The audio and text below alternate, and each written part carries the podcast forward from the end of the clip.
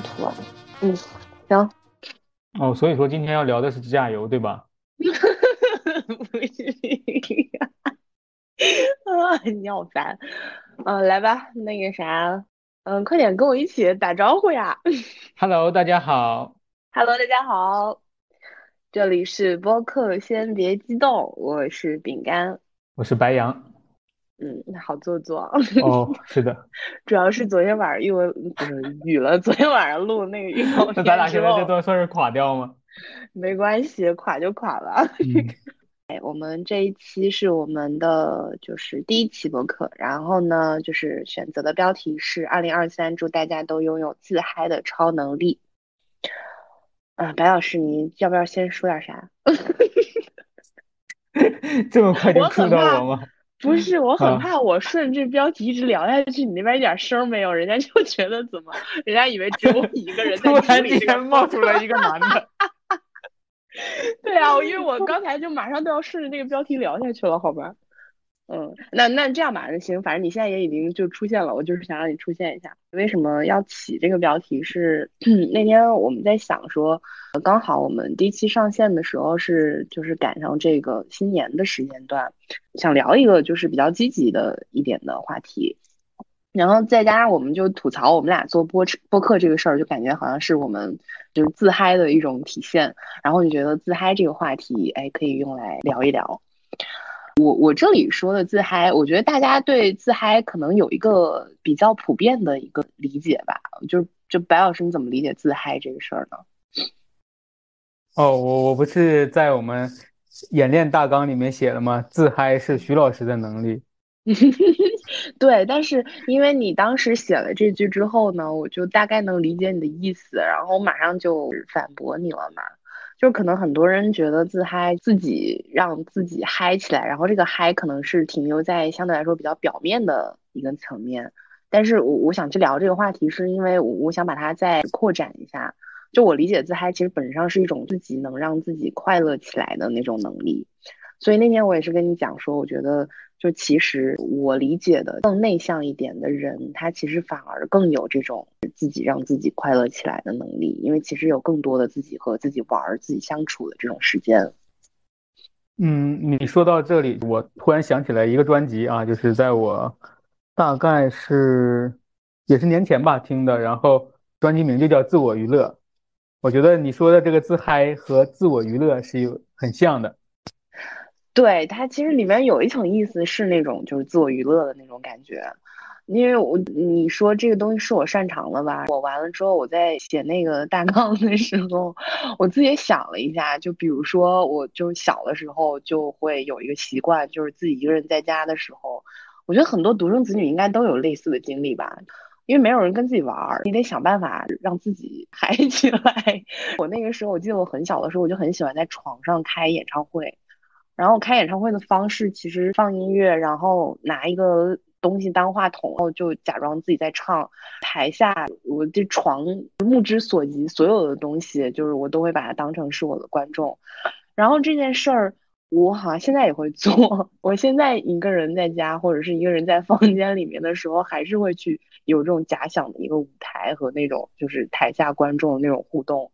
但其实全程就是我一个人，这样听起来好像神经病啊！我的妈呀！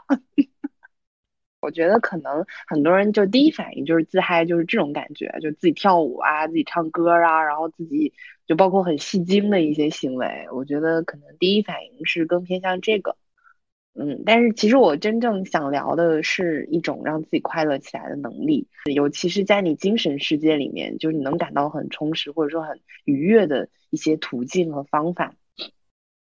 嗯，我听这个自嗨，其实我最开始的反应就是觉得是自我，嗯，自我兴奋，还不是自我娱乐。嗯，然后后来我就讲嘛，这个东西我我觉得我自己很难自我兴奋，不像你就是突然间啊各种特别激动，然后有的时候 还需要打镇静剂这样。然后你不就跟我讲嘛，说其实自嗨就是。类似你这你你说的这个，自己给自己找一些有有意的有意思的事情做是吧？对，因为我觉得你就是愉悦或者说快乐这个事情，我不认为说它一定要表现为某种很很外现的一种就是表现形式，就比如说就看起来就很嗨很兴奋。我觉得有的时候快乐可能它也是一种淡淡的，可能别人看不出来。我觉得，但是你自己内心是一种有一种愉悦感的。所以我一直特别好奇，因为我自己本身是一个性格比较偏外向的人，所以我我其实一直挺好奇，就像。白老师，像你这样的人，可能自己跟自己相处的时间会比较多，而且你大多数时候会比较平静一些的这样的人，你们能够感受到，你们去做一些事情，能够感受到自己内心会有一些愉悦感，就是一个什么样的状态，或者说都会去做哪些事情才会有这种感觉？其实你说的还是挺对的，就是我大多数的时候确实，尤其是最近这几年，就是还是很明显的，就是。内心里面相对相对来说吧，比较平静，然后不会像你这样，就是动不动特别激动，然后或者有的时候又又失落，也表现的就很明显，这样情绪起伏比较大。嗯，对对对，也对，就是你你的情绪起伏比较大。然后你说我就是独处的时间也比较多嘛？对，嗯，我其实一直想坚持下来的一个事儿，我。打坐或者说冥想的时间可能会再多一点，但其实我没坚持下来。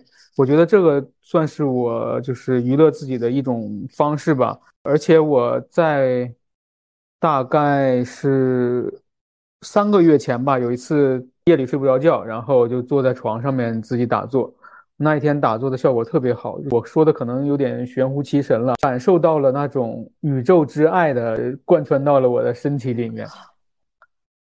我觉得这都不是愉悦感，就是已经超越了愉悦感。当时这这个体验啊，我只是是我我打坐以来是第一次有这种体验，而且我前面也说了，我其实打坐不是很多。那个时候就感觉所有的能量，或者我可以说是能量吧，我也我也说不清它是什么东西。当时就是很既有感动这种这种心情，又有感觉到所有的爱就是贯穿着我这种感觉，然后就是眼泪即将要出来了这种。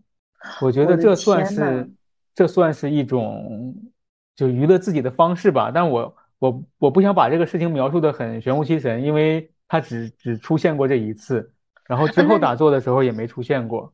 我我可以再多问一下吗？那你那一次是你自己有总结过吗？就是你在打坐的过程当中，就是是是怎么样的一个过程，然后达到了这个状态？哦，我想我还真真有点想起来了。当天是因为睡不着嘛，然后，嗯，正好我这个人就是对比较大的问题非常的好奇，就是那些比较永恒的，可能这这个问题就会和我们存在的时间一样长那种问题。嗯，然后我就想，哦，我这个人究竟是一个什么人？我不不断的问，向宇宙发问，就是我是谁？就这种这种问题，就好像说的我这个人有点要出家了 那种感觉。等等于说你在打坐的过程当中，其实你脑子里面是在想一些东西的，只不过你想的都是这些，就比如说围绕这些终极命题的思考，是这样的意思吗？至少那天是对，因为我觉得打坐的时候，至少至少我个人吧，我不是很想控制我要去想什么的，就是但是也要观察观察一下子，就是你的思维会向哪个方面走，这样。嗯嗯嗯。对，是因为我我有看过一些讲打坐或者是冥想的这方面的书，然后都在强调一件事情：你在这个过程当中至少要保持住一种觉知，你甚至可以乱想，但是你要知道你在想什么。就这个东西还是挺关键的。你刚才说的那个感受，我其实我一下子想起来，有一次我好像还把那首歌分享给你了。其实反而在听音乐或者说看一些。艺术作品的时候会有类似的感觉。我我那次是偶然听到了一个音乐，那个音乐它就是一个纯音乐，没有歌词的那种，它是那种很宏大的音乐。我当时听的时候，我就因为是在家里面，所以我是本来是想溜达的时候用音箱给它放着做背景音，但是听着听着，我就突然就感觉很感动，就感觉闭上眼睛好像可以看到。很宏大那种场景，就比如说一整个大海，或者说一整个宇宙，你你就会被那种感受给美到。然后就是会有那种很感动的感受。然后我当时是听那个音乐，第一次听，然后就在闭上眼睛去想象这个宏大的这个场面的时候，就真的是在那个音乐里面就直接听哭了。然后我不知道是不是跟你说的那种感受很类似，但你刚形容的时候，我就想到了我这个经历。嗯，我觉得是类似的。有的时候，如果说你的那个心是足够安静的话，就是你好像真的是可以从一些很细小的东西里面，好像就能够感受到很庞大或者说很大的一种力量和感动。哦，是的，这个其实和我们在讨论，嗯，播客介绍的时候，我们两个说到了，你你就是。而且这个是你先说的嘛？你是觉得这个世界里面每个人都是神这样，然后每个人虽然说都是平凡人，然后其实他也有他自己，诶，自己的那一那那一部分神迹吧？我觉得。我我对我我是一直相信每个人。天呐，我们是怎么把话题引到这个上面的？我好佩服咱俩呀！我天，不是，我是一直觉得每个人都是神这句话不是一句鸡汤，也不是一句虚头巴脑的话。我我是真的相信这个东西，因为我觉得每个人的那个体内都有那个神性，它不是不是只是有人性，它是有神性在的。不是，我要拉一下这个话题。就我们今天是想要去聊自嗨这个东西嘛？我为什么很想要去探讨自己让自己快乐这件事情？也是因为我真的这几年，尤其是从疫情开始，真的是观察到了身边的人，很多人，包括说在网上看到的现象，就觉得大家真的肉眼可见的越来越不开心。我自己自己的经验，就可能是。这个岁数大了吧，你会觉得说以前你的开心是可以很轻易的依赖外界，你现在就会发现说你老是去依赖外界的那种开心是，说实话是不太靠谱的。你还是要拥有那种我可以不靠任何的外在的东西让自己快乐起来的能力。所以这个可能也是我一开始去想这个标题、想这个选题的一个很重要的一个原因。你说前面这段话的时候，我突然想到了。就是不靠外在的力量来让自己开心，其实这本身就是一件很个人的事情，而且每个人的差别一定会非常的大。你说这一期的自嗨的超能力，其实是我觉得是一个自我挖掘的一个能力吧，就是自己找到自己做这件事情能够让自己开心起来的一种能力吧，就是让我们每个人找，就是找到自己喜欢做的那个事儿嘛。我我觉得可以，一方面可以这样去说，因为你说的是喜欢做的事情，可能对很多人来说，它是有点类似于一个长期坚持下来的，或者说有点类似于就是事业这方面的这种事情。但是我是觉得，除去这个比较大的方面，你在生活当中也可以有一些很细小的一些细节融入到日常当中去，让自己快乐起来。嗯，就比如说呃。我有一个朋友，他是我在这里要 Q 一下我那个朋友，就是这几年是开始写小说，然后呢，我就发现就写小说的人挺有意思的，他们看待世界的那个视角跟这个一般人是不太一样的，所有的事情在他们眼里都可以成为他的创作素材。那有这样的一个视角了之后，就很有意思了。那他可能只需要坐在大街上的长椅上，或者说他只需要去坐公交，然后在这个过程当中，可能他就。他的脑子里面可能就会发生很多很多很有意思的碰撞，可能他他之前就跟我讲过，他就干过一件什么事情，就呃他就会去那种公园里面，就在那个长椅上坐着，就会去看来来回回的行人，会尽可能的去记下来每一个让他印象深刻的行人的穿着打扮，然后面貌。精神状态等等这些细节，通过这些细节再去想象有这样的一些特征的人，他可能会是一个什么样的人，可能会发生什么样的故事。所以在这个过程当中，你从表面上看，其实他什么都没干，他就只是一个人坐在那儿，但是其实他的精神世界里面已经在玩一场非常有意思的游戏了。所以，我我是觉得这个东西可能，就算你不写小说。嗯，你你也你其实也可以在生活里面去发现很多这样的点，然后哦，那我知道我要说什么。我感觉我要说的其实是，呃，我觉得要有一个要培养自己一个比较强的好奇心。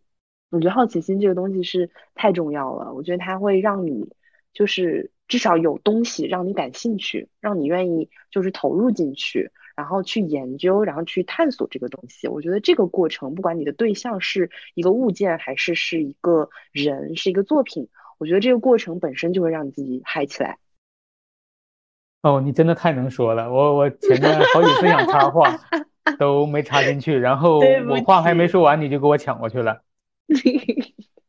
那你你继续，对不起。我说的喜欢的事儿，不是你认为的这个事业，其实是和你说的类似，一件小事。我觉得这个东西我很喜欢，那我就就是愿意通过这件事，然后让自己娱乐起来嘛。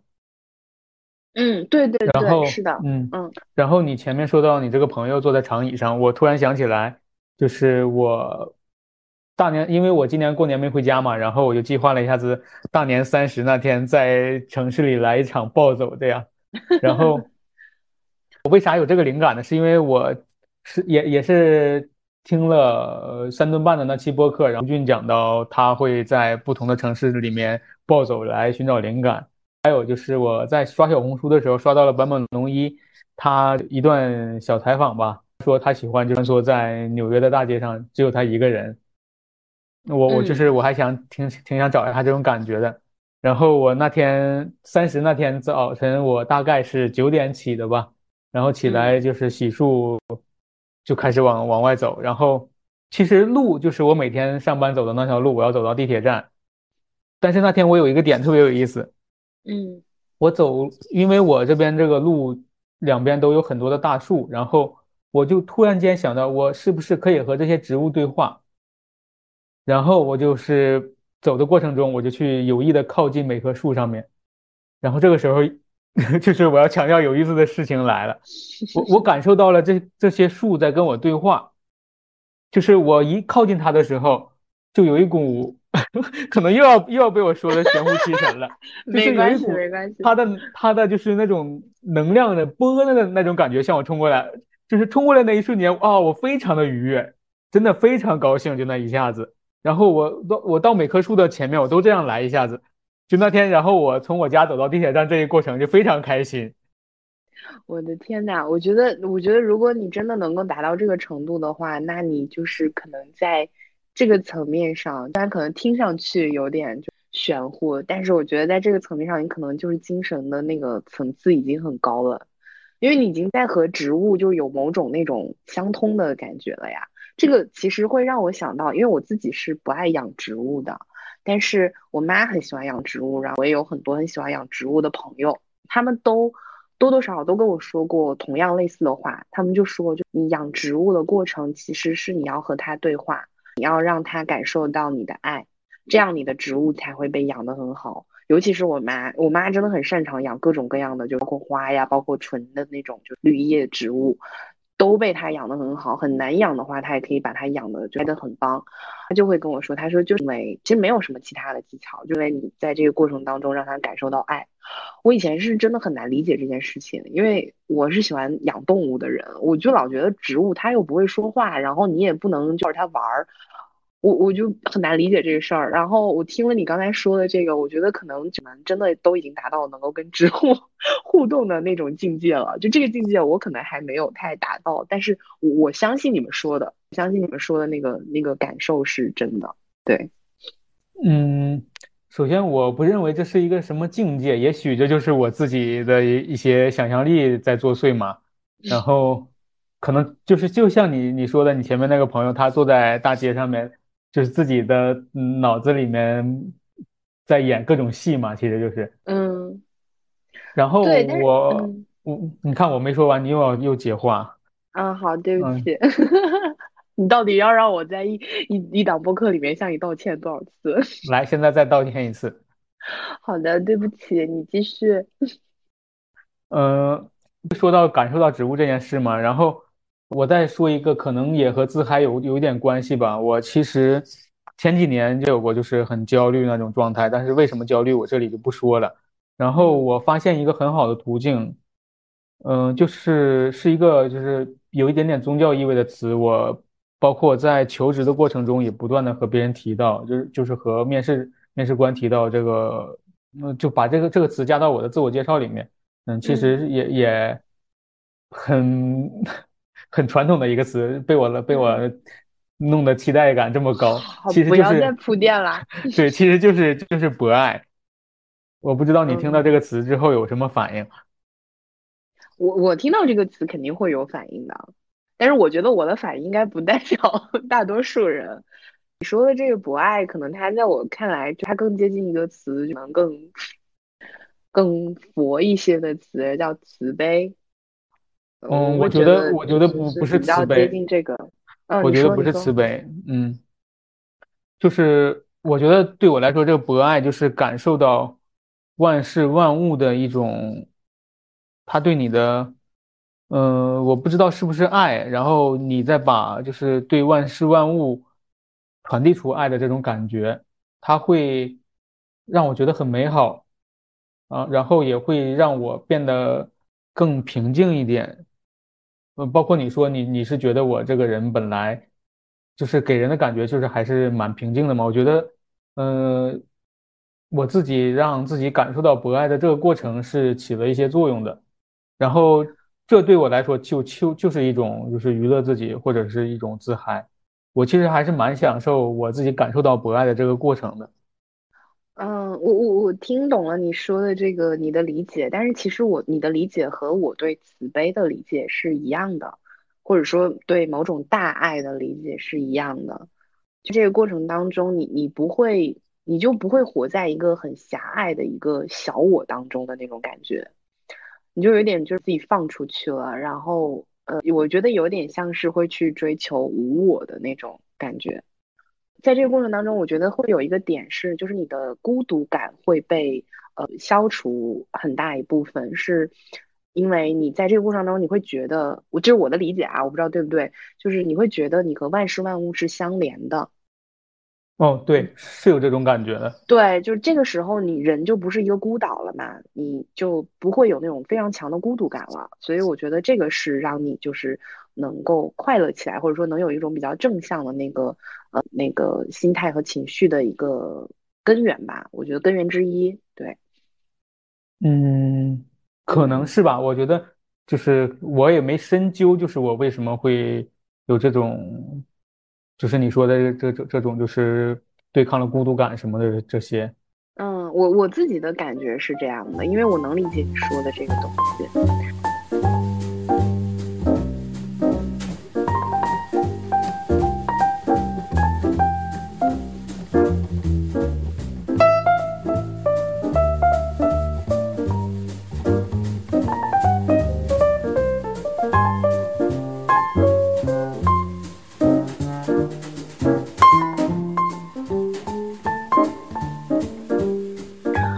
可能还想举一个例子，就是也是比较比较平常的一个例子，嗯。因为我也是这两年就想要去拍点儿东西，嗯嗯。也是今年刚刚买了一个相机，就是扫街的时候就有一个突然有一个感受，就想能够理解为什么很多不是从事这个职业的人都那么喜欢玩摄影，那么喜欢去扫街。我觉得有一个很重要的原因是，你当你就是把所有的精力、所有的那个就是眼界放到这个镜头里面的时候，啊你其实会忘掉自己，然后你你就是把那个注意力全部都放到了就是通过镜头去看的那个世界里面。然后这个时候，其实就会进入到某种类似于那种心流状态里面，你可能就会，呃，我不知道这样说是一种逃避吗？我觉得也不能算逃避吧，就是在那个心流状态或者是在那个状态里面会，呃，忘掉很多你很纠结的一些你关于你自己的一些烦恼。所以我我我觉得，我觉得这个是不是也可以算是一个自嗨的案例？我觉得你这完全就是自嗨嘛。哦，是吗？对，都，但我这里说的自嗨不是那个贬义的自嗨，而是一个就是我嗯。们今天要讨论的这个话题里里面的自嗨。对对对，所以我当时我也是，就是去就拍照的时候，就是想到了这个点。嗯，我觉得就是一方面就是就是自嗨这个事儿，就是像你前面讲的，一方面是往里面去挖掘自己，你要去就是了解自己对什么东西感兴趣，了解自己，呃，可能为什么会有一些困惑，为什么会有这些的感受。然后另外一方面，我觉得就是可能在这个过程当中。另外一方面，可能在这个过程当中，你反而就很有意思的一个点，就是你去呃做的一些事情，反而是要让你忘掉自己的一些事情，然后最后才会达到一个就是很好的一个自嗨的一个效果。哎，那我这突然想到一个就是问题，你前面说到你会自己开演唱会，你自己开演唱会的时候，你会不会忘掉你自己？我自己开演唱会不会忘掉我自己，我自己开演唱会那个纯属是放大我自己。哎，那你这里有没有就是给过你家人的一些困惑？没有，我爸妈可能都习惯了吧，因为我从小就是这种，就就是可能他们看起来就别人觉得疯疯癫癫，他们可能都已经麻了。哎，说起来这个，我就其实哎，那说点就意义的东西吧，感觉刚才说了一堆废话。前段时间，呃，刷到了一篇就是文章，然后讲的是一个作家，然后了一本书叫《布里格手记》，好像是叫这个名字。我当时把那篇文章发给你了。我是我把那篇文章发给你了，然后那个手记里面有一个点，我觉得就让我印象很深刻。他讲的是，就是作家反复会去强调童年，然后就说到说为什么他反复去强调童年，其实是因为他觉得童就是人应该去有勇气找回童年的时候才有的一些特质和品质，比如说你对万事万物的好奇心，比如说你的那种天真感。然后甚至包括说那种无所畏惧的那种勇气，嗯，我这也是为什么我想去强调说，就是为什么小的时候我们好像每一个人都特别容易快乐。我记得我小的时候好像你就我去草丛里面抓个蚂蚱，我都能抓个一两个小时，然后在里面完全沉浸在里面。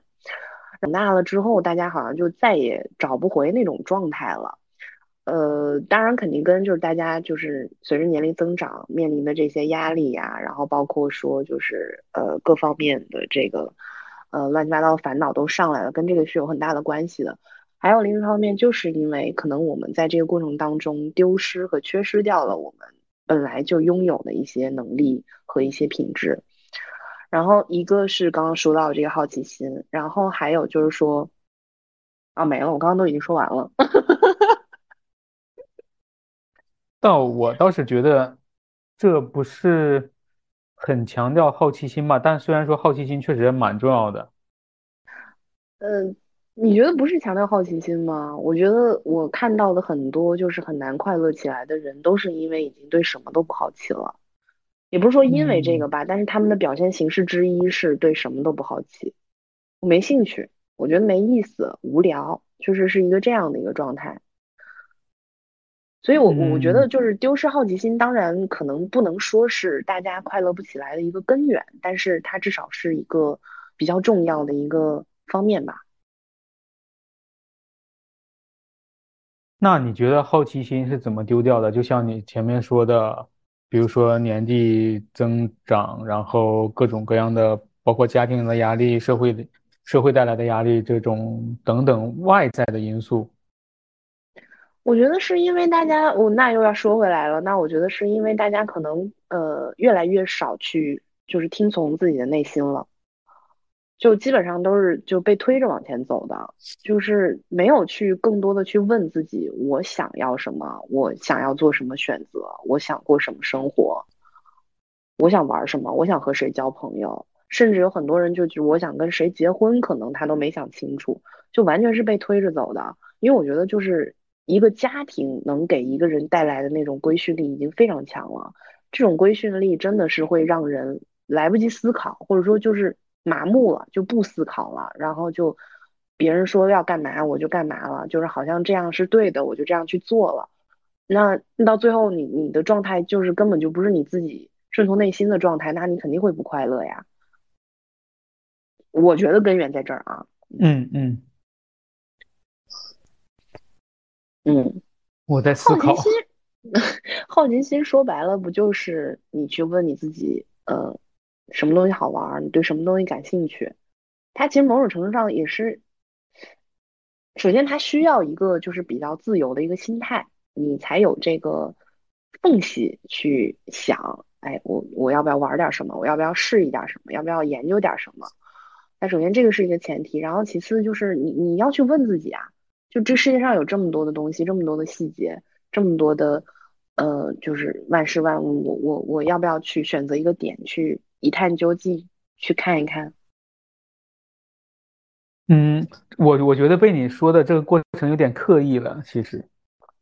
嗯，是吗？我对我倒觉得它不是一个很刻意的一个一个过程吧，就是比如说我我喜欢什么什么东西，它一定是偶然间发现的，我觉得。嗯，就是有可能你刷一刷微博，突然间啊，包括我我可能举这个例子不对，就是逛一逛书店吧，然后逛到了一本，就也许只是封面吸引了你嘛，这这种我觉得，然后。就是你，你被这个封面吸引，然后你拿起这本书，然后看的过程中，这其实就是好奇心在作祟嘛？是因为你对它这个封面有兴趣，然后你拿起了这本书？啊，我知道了，你那我觉得其实我们讲的不矛盾呀，只是说我刚才那个形容听上去好像一定要是我主动去发现，我主动去做选择，嗯，但是你你是在强调说，可能很多时候是一个不经意间的外界的刺激，然后让我们开始去。自然而然的可能去研究某个东西，或者是做某个事情，是这个意思对吧？嗯，对，有一点点这个意思。啊，那可能跟我们俩看待这个东西的视角不太一样。我是理解，就理，即便是你说的这个过程，我也认为它是一个主动的选择。哦，如果 如果是真要 再深一点挖的话，这肯肯定是主动的选择呀。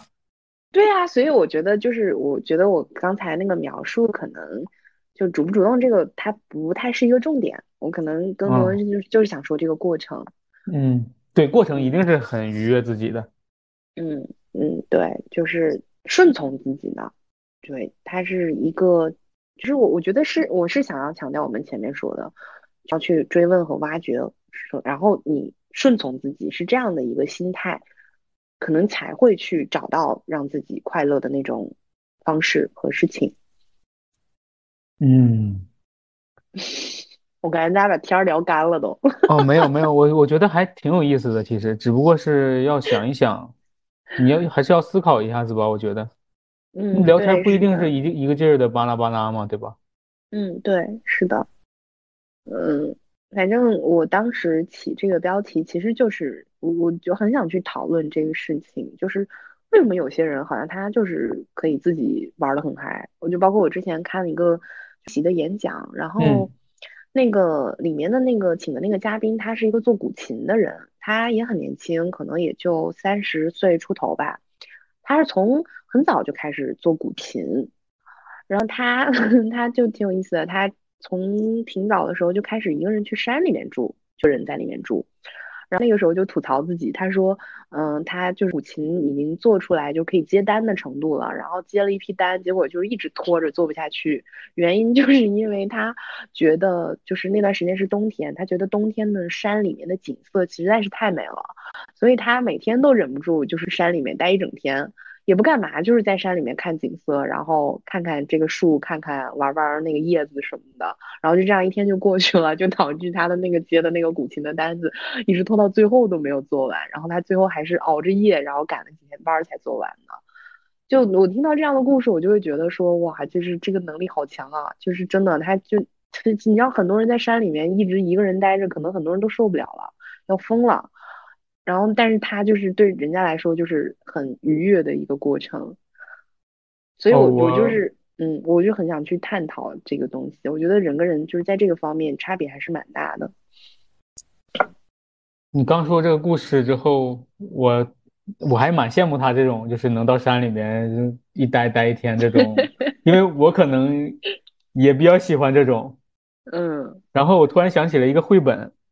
嗯，这绘本叫什么名字？我突一时间想不起来了。就是他就是这种一个一个呃货车司机，他每天都要经过的一段路去送货。然后他有一天就是送着货途中嘛，还就是绕还没进山的时候，然后突然间想上厕所，然后就去上厕所。进到山里面就出不来了。然后在山里面经历了各种各样奇幻的事情，比如说他看到了各种，比如说。呃奇怪的野兽呀，然后自己的脚变大呀，自己头变成一种就是那种 类似于呃也不是怪兽吧，就反正就各自己也做了各种各样的变化。我觉得就是有点像是你说的这前面这个这个人，他就是在某一个时间吧，从他既有的生活里面，然后跳出来，然后。进到了一种其他的状态来观察自己，然后观察大自然什么的这种。我我又突然想到一个点，就是其实自嗨的这个能力其实是可以对抗，嗯，就是对这个世界的一种虚无感。我不知道其他人有没有啊？就是我在大概两个月前吧，就是那种虚无感又找到了我的身上。其实我经常会有这种感觉，然后我觉得我会做的一些事情不是。娱乐自己的这个自嗨，包括我说的，就是感受博爱这种感觉，他已经很好的让我来对抗这种虚无感了。哦，你说的这个东西我能理解，因为我也有就是同感，呃，也会就是经常感受到这种虚无，就觉得，呃，什么都挺没意思的，然后就是活着挺没意义、挺没挺没劲的那种感觉。呃，然后，呃，我的感受是，可能要更。大一点吧，就是我觉得可能单纯的，就比如说培养这种博爱啊，或者说我们刚刚聊的这些一些小的方法，呃，可能都不足以让我去抵抗这种虚无感。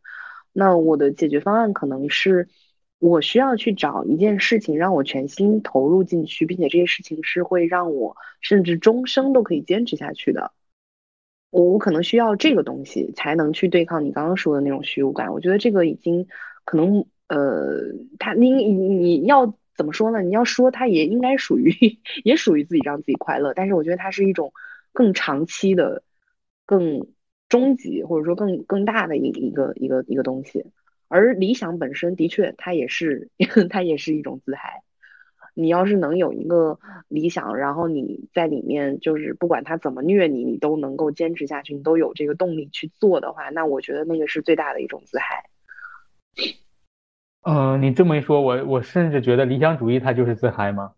对，是这样的。我现在就是你可能是需要就是一个很坚定或者长期的一个信念来支持着你来对抗这个虚无，但是我觉得我现在完全不需要这种一个长期的信念了。嗯，我觉得它是一个动态的过程吧，就是你可能比如说你在你小的时候，你需要你自己开演唱会来对。来自嗨，然后达到快乐。如果你不做这个事情，可能就是，呃，假设啊，就是不做这个事情，就是没有其他事情做了这么开心。然后，呃，摄影也是嘛，其实就是类似。我觉得它不是一个小样，就就就是我我觉得不能把它看清，就是不能把它和你就是认为你一个很很大的信念感的事情做一个对比。我觉得他们是平等的，其实其实是这个观点吧。